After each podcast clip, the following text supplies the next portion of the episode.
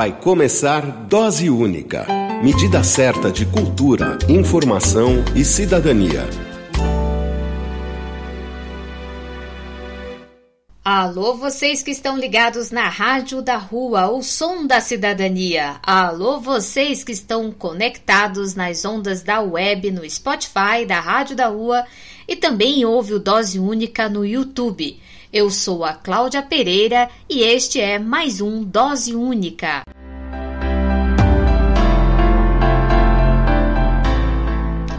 Um salve de carinho para Tâmara Calheira, lá do Núcleo São Martinho, para Vera Dani, de Ponta Grossa, Paraná, para o Irineu do Sul, de São Paulo, Paulinho de Lima, também de São Paulo, e todos os ouvintes espalhados neste Brasil. A todos vocês, o meu abraço e muito obrigada pela presença.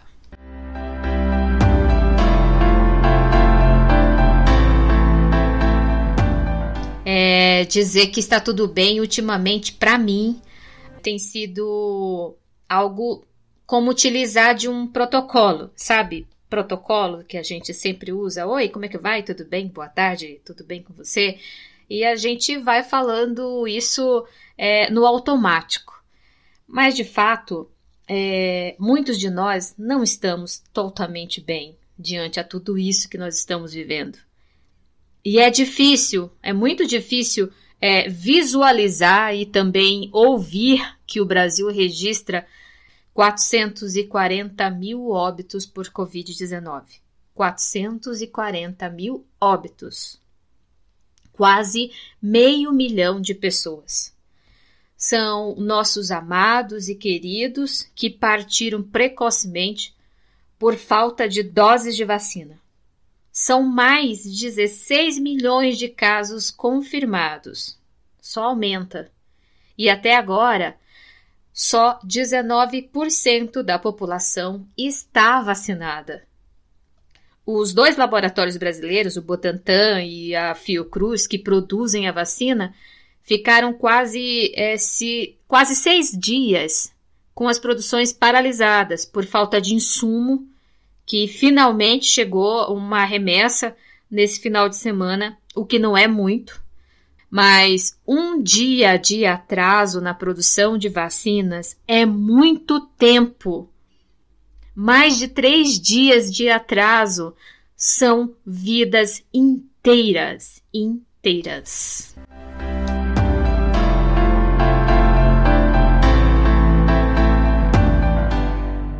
Hoje, além das doses de notícias e informações, a coluna do Dose Única traz denúncias sobre o caso de três jovens presos injustamente na zona leste da capital paulista. Uma das mães desses jovens, a mãe do Cadu, partilha a angústia e a dor de ter o filho preso injustamente. Este caso foi acolhido pela Rede de Proteção e Resistência ao Genocídio. Alô, amigos, falou, tá falado. Ouça sempre dose única. Dose única é cultura, informação e cidadania. Eu sou o Benito de Paula. Um abraço. E vamos às nossas doses de notícias e informações.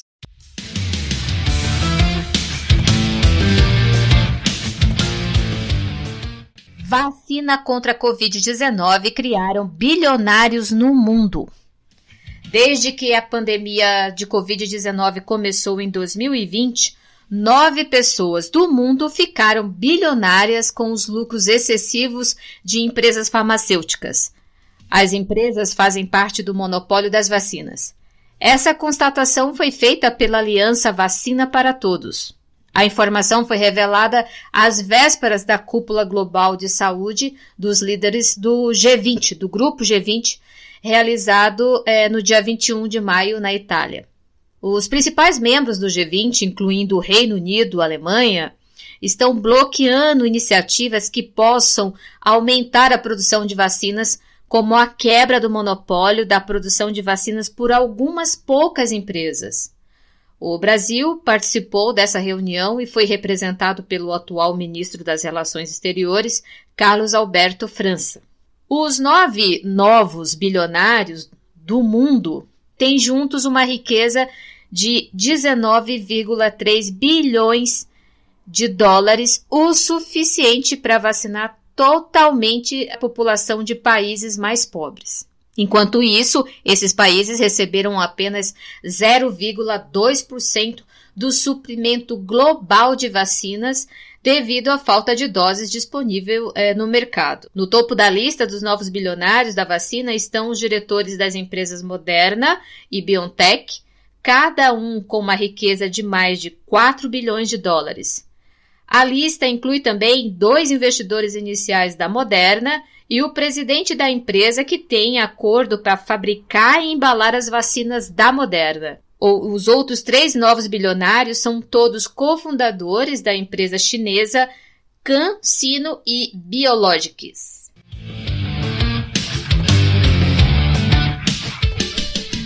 Senado aprova projeto que permite audiências de custódia remota.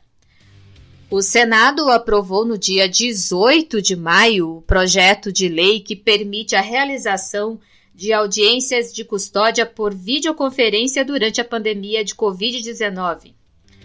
O PL de número 1473/2021 retrocede a decisão recente do próprio Congresso Nacional, que rejeitou a possibilidade de audiências de custódia remotas quando derrubou os vetos presidenciais ao pacote anticrime. O projeto segue agora para a Câmara dos Deputados.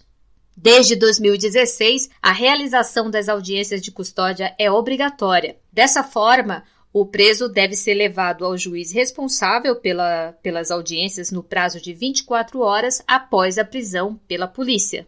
O magistrado avalia a necessidade da manutenção da prisão e poderá determinar que o preso seja solto e cumpra uma medida cautelar, como o uso de tornozeleiras eletrônicas. O projeto aprovado é sustentado por argumentos sanitários, ou seja, de que as audiências de custódia remota seriam necessárias para conter o avanço da Covid-19. No entanto, uma nota técnica da Conectas avalia que as justificativas não fazem sentido. Alguns estados seguem realizando as audiências de custódia de forma presencial, demonstrando que é possível estabelecer protocolos sanitários eficientes para minimizar o contágio pelos vírus nestes ambientes.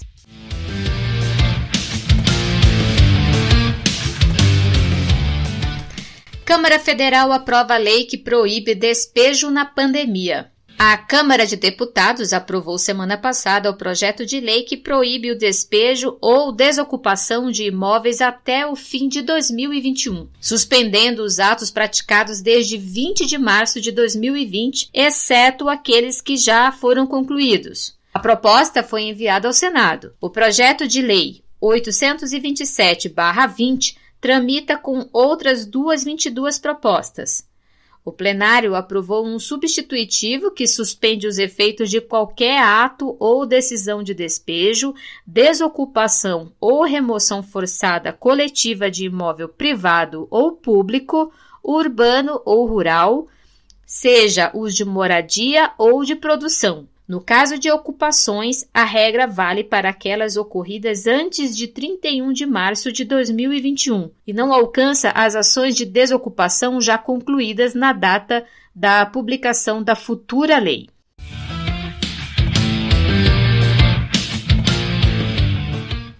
Vamos agora a algumas informações. Atenção!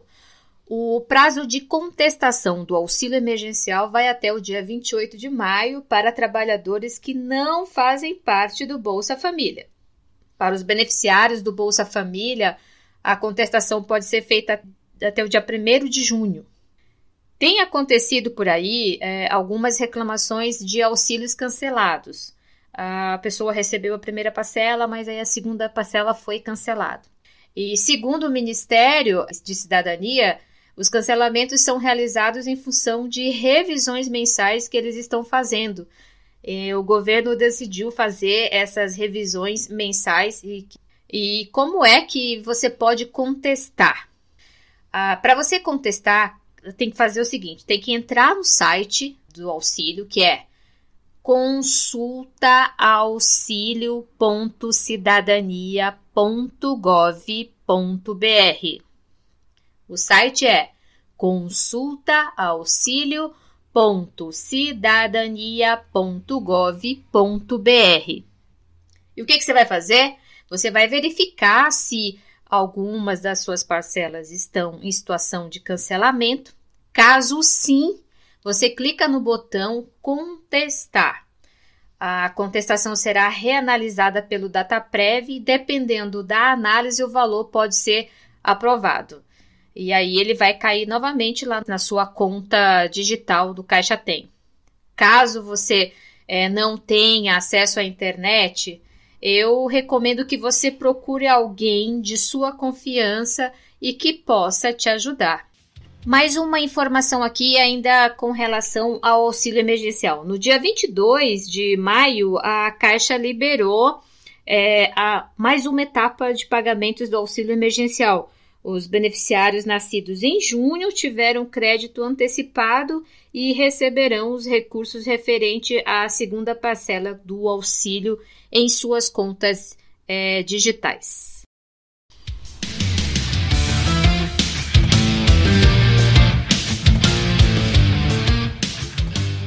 As notícias e informações que você acabou de ouvir teve como fonte Oxfam Brasil, Conectas, Agência Câmara de Notícias, Agência Brasil, Senado Federal, Caixa Econômica e o portal de notícias G1.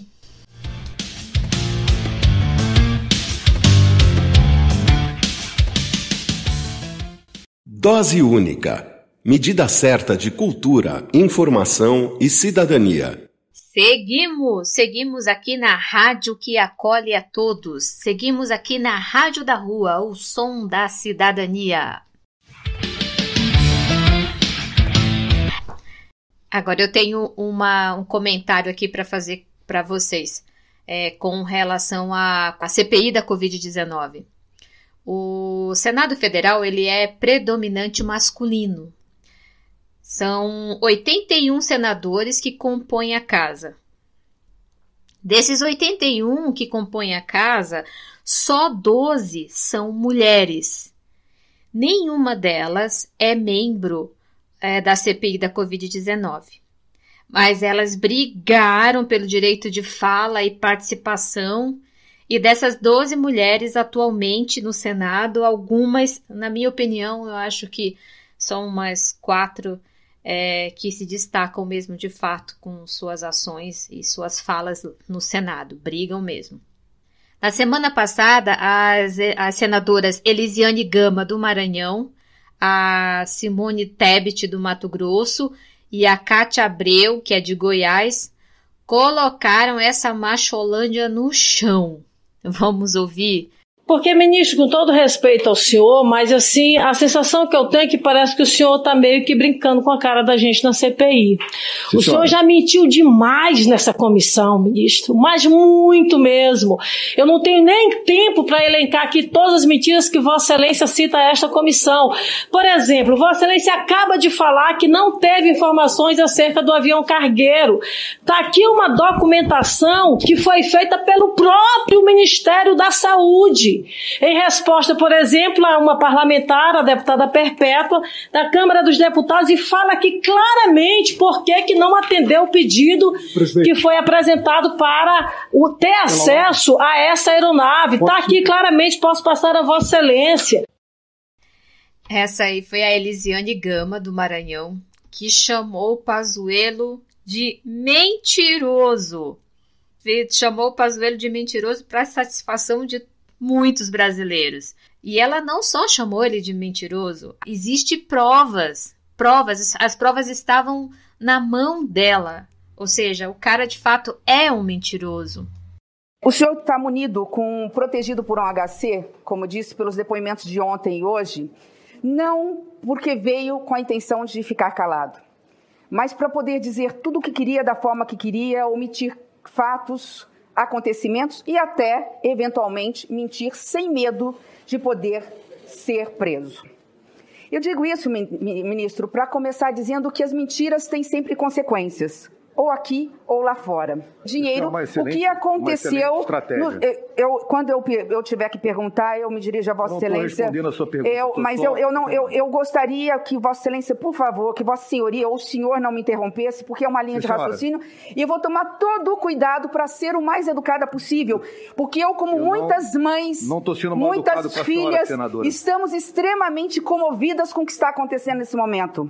Senhora. Hoje, nesse mesmo momento, eu estou com uma funcionária que está comigo há 23 anos, que mora na minha casa, morou na minha casa por muito tempo, me ajudou a criar as minhas filhas, num leito de hospital, me mandou uma mensagem dizendo o antibiótico não está fazendo efeito, está com o pulmão comprometido por conta do coronavírus. Então, peço ela Vossa Senhoria, por favor, que escute, porque Vossa Senhoria vai escutar aqui uma mãe, uma filha, aqui Senhora. Vossa Senhoria está escutando uma brasileira falando. Algo deu errado na sua estratégia, general. Não como general, mas como ministro. Estamos numa guerra civil não declarada contra um vírus mortal. O Ministério da Saúde, sob o seu comando, nos deixou nesta guerra em campo aberto. E com isso, todos nós vestimos uma camiseta com um alvo bem no nosso peito ou no nosso pulmão. Nós viramos alvo fácil.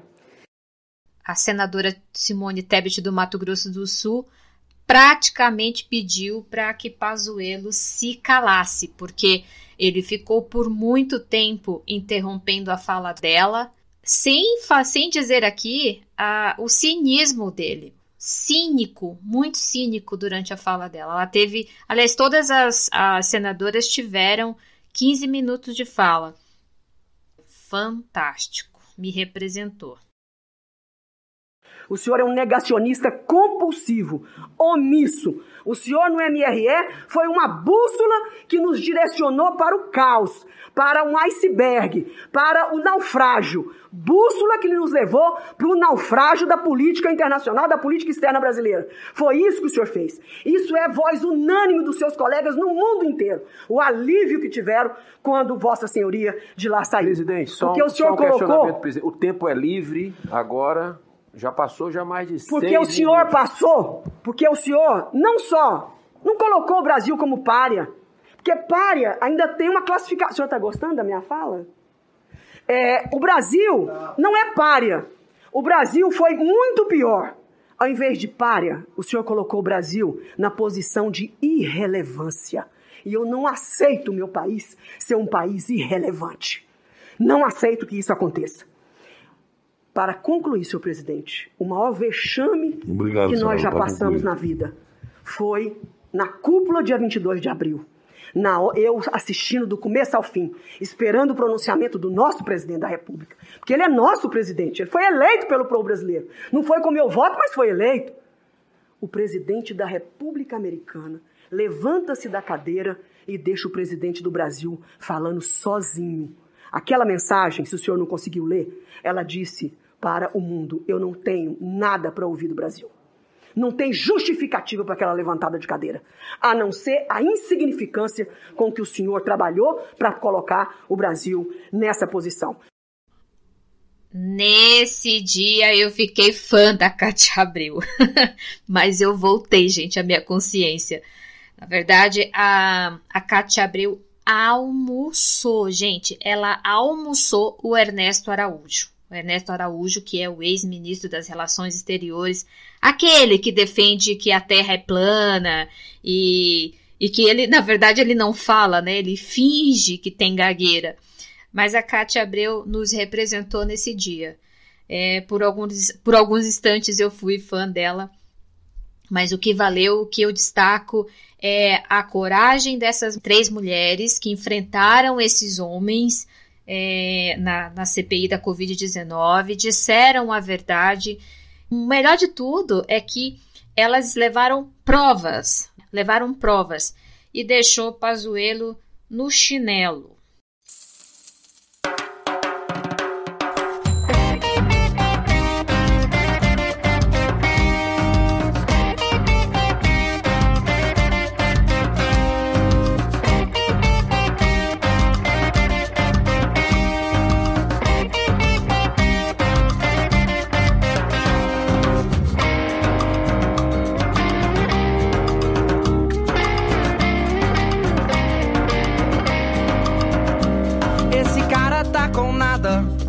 Sabe pouco do que diz.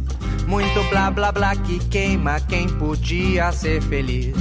Desrespeito é o que prega, então é o que colherá.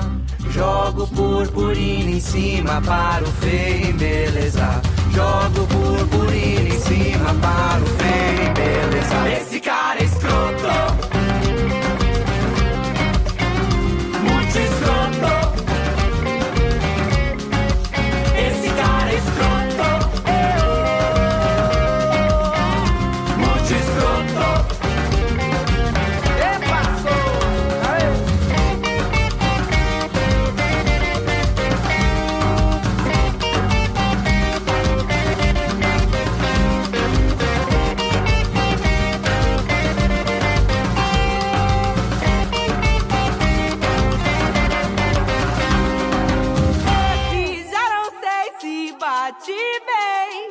A um fascista é concedido cargo alto e voz viril, vai lucrar do desespero, tal loucura já se viu. Bolso dele sempre cheio, nosso copo anda vazio. Mesquinhez, intolerância, bolso nada que pariu. Bolso dele sempre cheio, bolso nada que pariu. Bolso dele sempre cheio, bolso nada que pariu. Esse cara é escroto.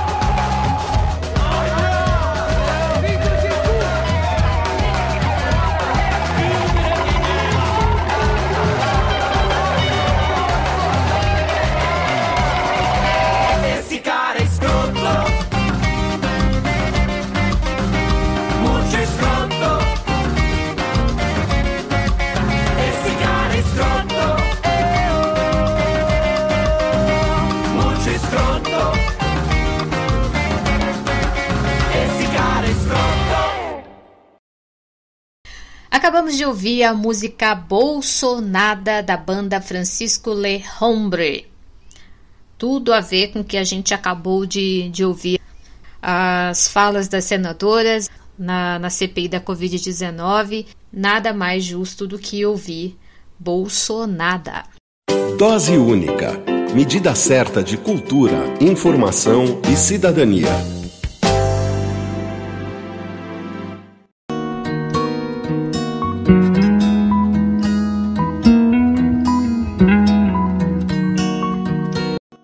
Coluna do Dose Única desta semana é de denúncia. Segundo indicadores recentes, apontam que parte da população carcerária no Brasil, 217 mil pessoas, estão presas sem terem antes o direito a um julgamento. Entre eles estão jovens periféricos, inocentes, vítimas de flagrante forjado. O caso do Cadu é um de muitos em todo o país. Trata-se de casos que são plantados, tornam-se processos passíveis à revisão e que muitas vezes as provas a favor do réu não são aceitas. No dia 6 de maio, o juiz Carlos Alberto Correia de Oliveira, da 25ª Vara do Fórum da Barra Funda, condenou Cadu Henrique Belmonte Rodrigues, de 19 anos, a 4 anos, 1 mês e 23 dias de prisão. O juiz ignorou as provas apresentadas pela defesa mesmo admitindo que havia discordância no testemunho da vítima e dos policiais, e ao invés de favorecer o réu, o condenou. Eu conversei com a Simone de Castro, mãe do Cadu, que implora por justiça para o seu filho e também os seus amigos que foram vítimas de flagrante forjado. Também conversei com a Iandra Lalesca, que é uma das articuladoras da Rede de Proteção e Resistência ao Genocídio e que acompanha o caso do Cadu e também dos seus amigos. Mas antes, é, eu vou resumir o caso para que vocês ouvintes entendam. O Cadu, o Wallace e Eduardo são amigos e foram presos por policiais militares na Avenida Aricanduva na noite do dia 20 de outubro de 2020, quando voltavam do shopping Tatuapé, na zona leste da capital paulista. Eles são acusados de tentarem assaltar uma policial militar. Segundo o boletim de ocorrência, a tentativa de assalto teria ocorrido por volta das 21h15 na Avenida Conde de Frontin, na Radial Leste. Quando a policial parou o carro no cruzamento com a Avenida Aricanduva, três homens tentaram assaltá-la. A policial ligou para a terceira companhia do 8 Batalhão da Polícia Militar, onde ela trabalha, e pediu apoio, relatando tudo o que aconteceu a tentativa de assalto. Em menos de 10 minutos, os policiais militares que fizeram as buscas na região a chamaram para retornar ao local onde, três, onde os três amigos haviam sido abordados e a policial reconheceu Cadu como o homem que tentou roubá-la. O boletim de ocorrência ainda afirma que havia uma arma falsa com os três jovens e que um deles tentou se desfazer pouco antes da abordagem policial. Essa é a versão que a polícia mantém o Cadu, o Wallace e o Eduardo presos.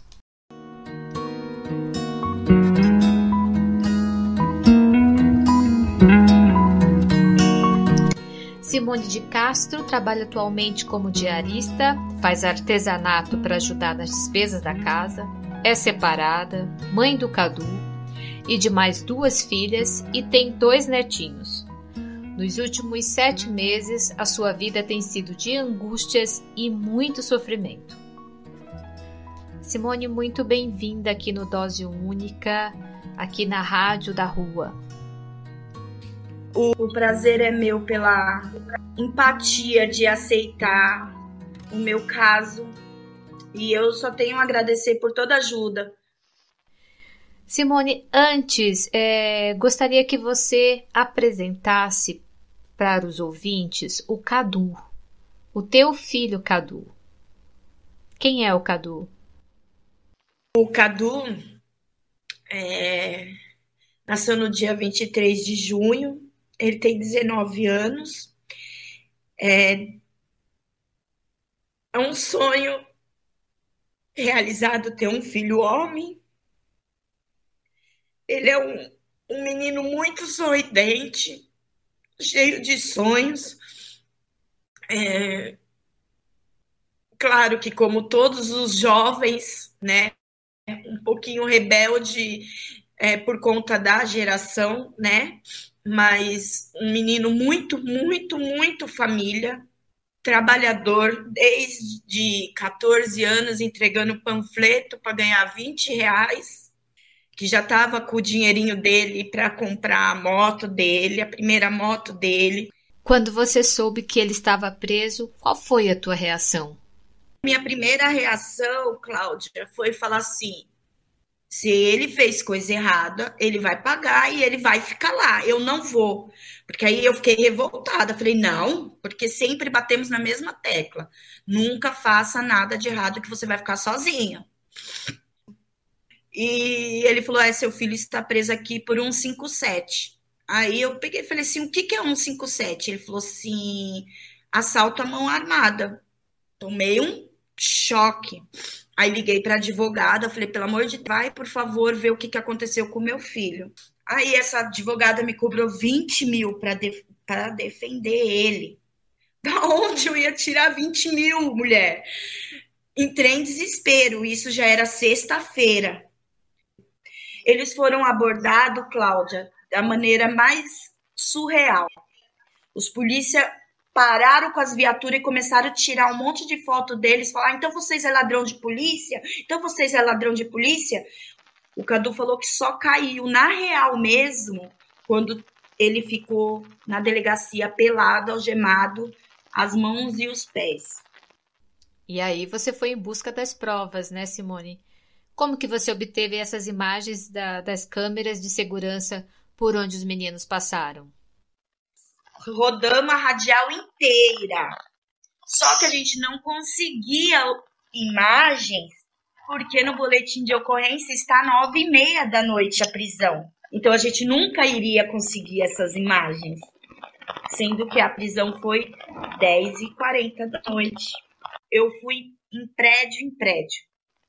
Fui recebida bem por uns e mal recebida por outros. Está se falando de um ladrão. Para a mãe, todo mundo é santo. Eu escutei diversas vezes isso. Ah, é verdade. O filho, quando vai roubar, vai avisar a mãe: Ó, oh, eu vou ali fazer um assalto. Eu escutei muito isso, muito.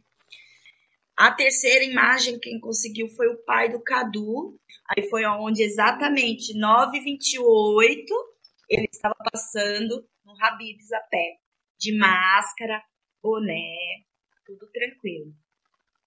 Foram as imagens que a gente conseguiu. Só a imagem dele, 928, já mostrava que ele não estaria no local do crime 9 15 da noite. A distância era a distância era muito grande. Eu caminhei aquilo duas vezes muito cansativo, mas cada imagem que a gente conseguia, a gente vibrava, falando, agora sim. Você acompanhou o julgamento e o sentimento de revolta com a sentença. É... Como acreditar na justiça, Simone? É uma, uma mentira da polícia vale a 10 verdade do meu filho porque a todo momento ele mostrava os braços na delegacia, falando: se eu quebrei um vidro, não era para eu estar tá arranhado, porque ele é muito branquinho, muito branquinho. Ele ia estar tá com vergões e eles não quiseram saber. E eu fiquei tão indignada porque eu assisti só um vídeo da audiência e nem quis assistir mais, porque a policial não lembra do que aconteceu. Já passou muito tempo na cabeça dela, mas o meu filho lembra de tudo, detalhes por detalhes de como foi abordado, como foi reconhecido, como foi tratado. É, ela fala que ele tem cabelo liso. Mas espera aí, ele estava de boné, como que ela sabe que ele tem cabelo liso? Ele estava de máscara. Uma arma de brinquedo quebraria o vidro e uma arma que foi plantada, que não tem as digitais do menino. Então, assim, eu me senti indignada, enojada, descrente do nosso país acabar com a vida de três jovens sem antecedente. Se tivesse antecedente, teria dúvida, mas não tem. Então eles não deram o auxílio da dúvida para o meu filho, deram para ela, porque o juiz mesmo ficou na dúvida da palavra dos policiais. Então acabou com a vida do meu filho. Meu filho foi roubado se eu pensar pela razão, é, eu não acredito na justiça brasileira. Não acredito. Mas eu ainda tenho esperança que Deus reverta a situação. Só Deus. Meu filho está condenado. Mas se eu pensar com a fé e com o coração, dá para reverter tudo isso. Eu só preciso das pessoas certas para chegar até Brasília. Assim como o Cadu, assim como você e o Cadu, muitas famílias pelo Brasil passam por essa luta. E o que que você partilha para para outras mães e, e outras famílias que passam pelo mesmo sentimento de injustiça? Eu falo assim que todas as mães que têm seus filhos forjados, presos injustamente, não desistir deles. Não desistir de maneira alguma. Se tiver que entrar na frente de uma bala para defender o seu filho, que entre.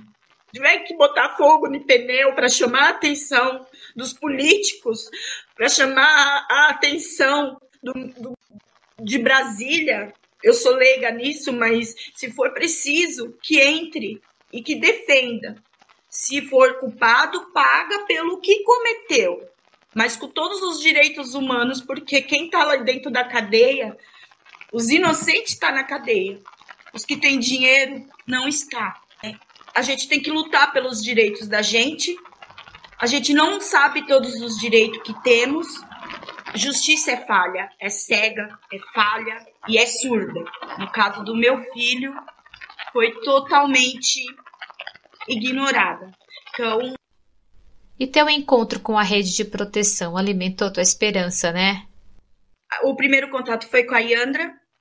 Então, eu, é, eu chorava diariamente, não podia falar o nome do Cadu, que eu já chorava, né? A Yandra me acalmou muito, falou que em momento nenhum iria deixar a minha família desamparada e que eles iam estudar, ver se era realmente inocente para pegar a causa dele. E eu me senti protegida. Eles acreditaram na inocência do meu filho. Então eu me senti amparada, muito amparada. Simone, muito obrigada pela tua participação aqui no Dose Única na Rádio da Rua. Muito obrigada por você partilhar a tua dor conosco. O microfone aqui do Dose Única, aqui na Rádio da Rua, estará sempre aberto quando você precisar. Muito obrigada. Muito obrigada. Deus abençoe e que apareça anjos lá em cima, no poder que está acima da gente, nas leis, lá em Brasília. Só assim o mundo vai ser melhor. E Andra, muito bem-vinda aqui ao Dose Única Rádio da Rua. Obrigada. É um prazer estar com vocês aqui hoje. E Andra, com relação ao caso do Cadu, a pergunta que eu tenho a primeira para fazer para você, uh, o que é preciso fazer com relação à contestação desses processos de prisões de, de jovens inocentes, principalmente periféricos, quando a gente sabe que a chave de tudo isso é a contestação e ela não é aceita para a liberdade desses inocentes. O que, que, precisa ser feito? Eu acho que é, é, uma pergunta que me fazem a todo momento, né? Mas eu acho que a primeira coisa para realizar essa contestação é colocar alguém que acredita nessa pessoa, no caso, no, no acusado, no caso, Cadu. É, muitas das pessoas elas não acreditam que que o sistema, né, que o sistema governamental, que o sistema que colocam os nossos jovens pretos periféricos na cadeia sem motivo algum, eles eles estão sempre certos. Eles acham que o sistema está sempre certo. Mas só quem vive na periferia, só quem é preto, só quem está lá todos os dias sabe que isso realmente acontece todos os dias. A gente não está falando que é um caso atípico. A gente, a gente tem que deixar bem claro, e deixo aqui bem claro nessa entrevista, que o Cadu ele não é o único que ele está sendo julgado. A gente só está falando aqui que o Cadu é o único que está sendo mostrado. Muitas pessoas que estão vivendo ali injustamente. Inclusive, no caso do Cadu, tem o Eduardo, né, também, e o, o Wallace. Isso que são os dois amigos que também moravam, que moravam com ele é, na cidade de Tiradentes e que estavam com ele no momento. É, agora no início do mês foi feito, foi realizado o julgamento em que o juiz não aceitou as contestações. E uhum. agora como que está esse processo após esse, essa condenação? O como que a rede está está articulando e acompanhando esse caso? Então a gente está é, verificando um, um outro um outro julgamento para ele, né?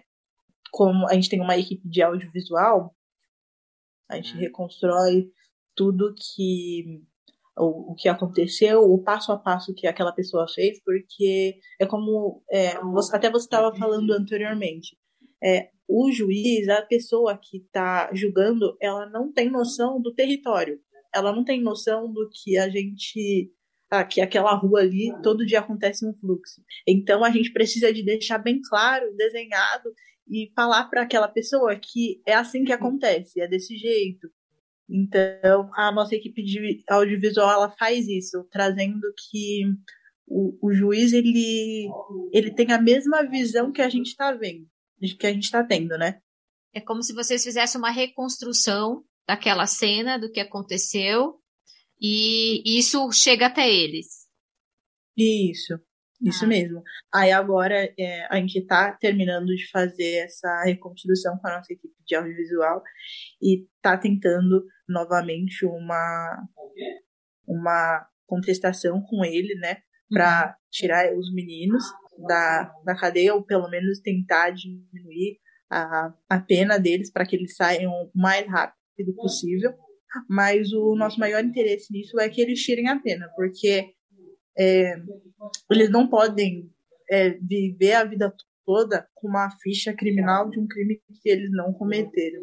Mas o, o flagrante forjado, ele, ele ocorre quando, quando todas as situações os policiais eles fazem para que aquela pessoa ela seja acusada injustamente.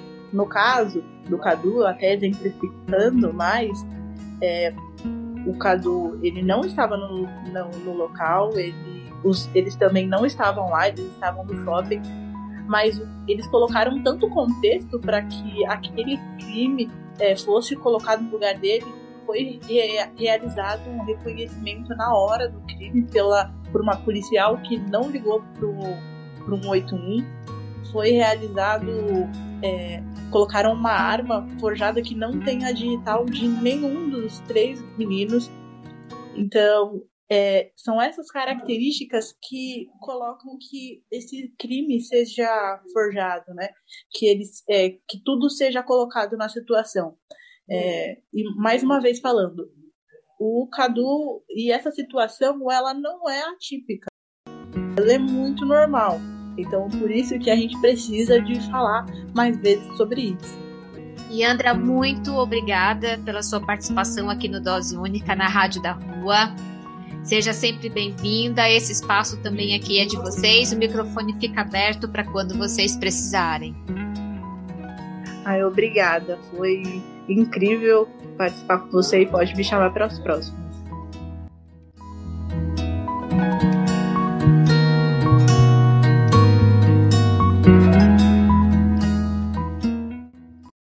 Amigos, falou, tá falado. Ouça sempre dose única, dose única. É cultura, informação e cidadania. Eu sou o Benito de Paula. Um abraço. Chegamos ao final do Dose Única de hoje com a apresentação e produção desta pessoa que vocês ouvem, a Cláudia Pereira. Antes de ir, eu quero deixar a minha dose de recadinhos. É, bom, minha gente, o frio já chegou aqui em São Paulo e também em outras cidades do Sudeste e Sul do país. E eu peço é, para aqueles que possam ajudar, que tiver uma forma de contribuir, ajudem as instituições que acolhem as causas dos moradores de rua. Aqui em São Paulo nós temos a Associação Rede Rua, temos também o Arsenal da Esperança, é, também tem o Padre Júlio Lancelotti, temos também outras instituições, tem os movimentos também do povo de rua, tem o seu Robson. Então eu peço quem puder ajudar, é, amenizar um pouco dessa dor, que colabore com doações de agasalhos, é, roupas, comidas. O que importa é que é, juntamos as nossas mãos e possamos amenizar também as dores dos nossos irmãos de rua. Eu vou indo, mas eu vou deixar vocês com Zé Ramalho cantando Justiça Cega e continuem ligados na Rádio da Rua, a rádio do papo reto que fortalece a cidadania. Tchau e até mais!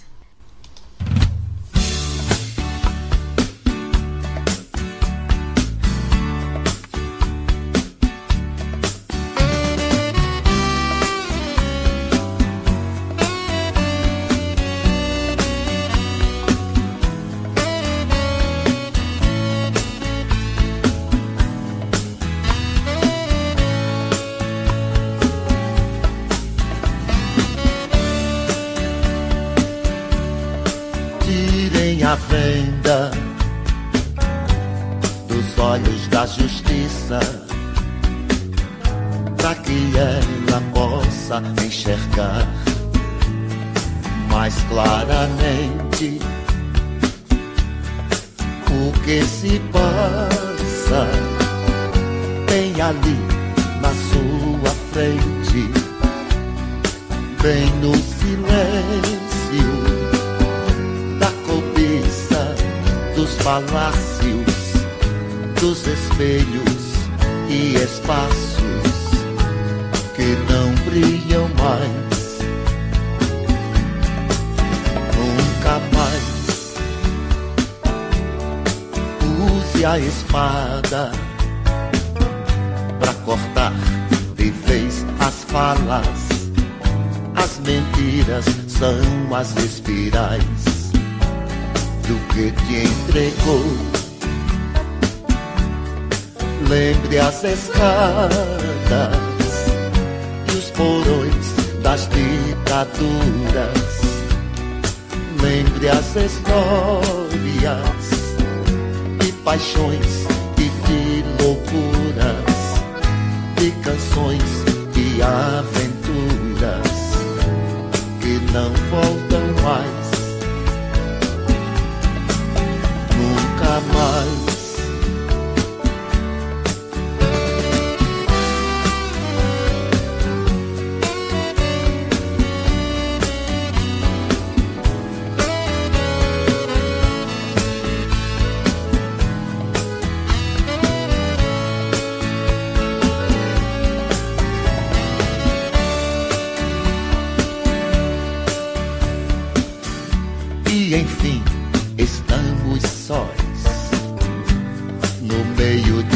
Oceanos, de hermanos e transações, de corações.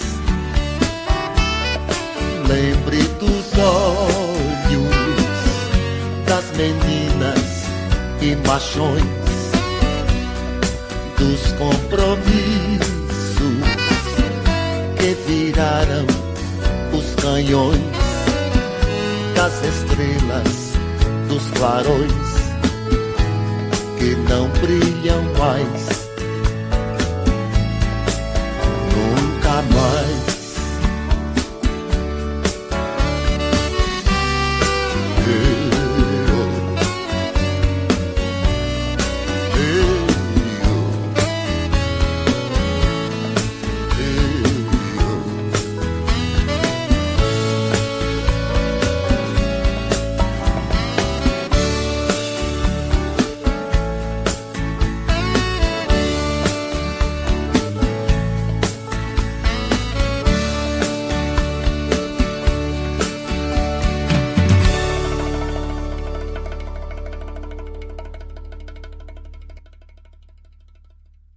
Dose única.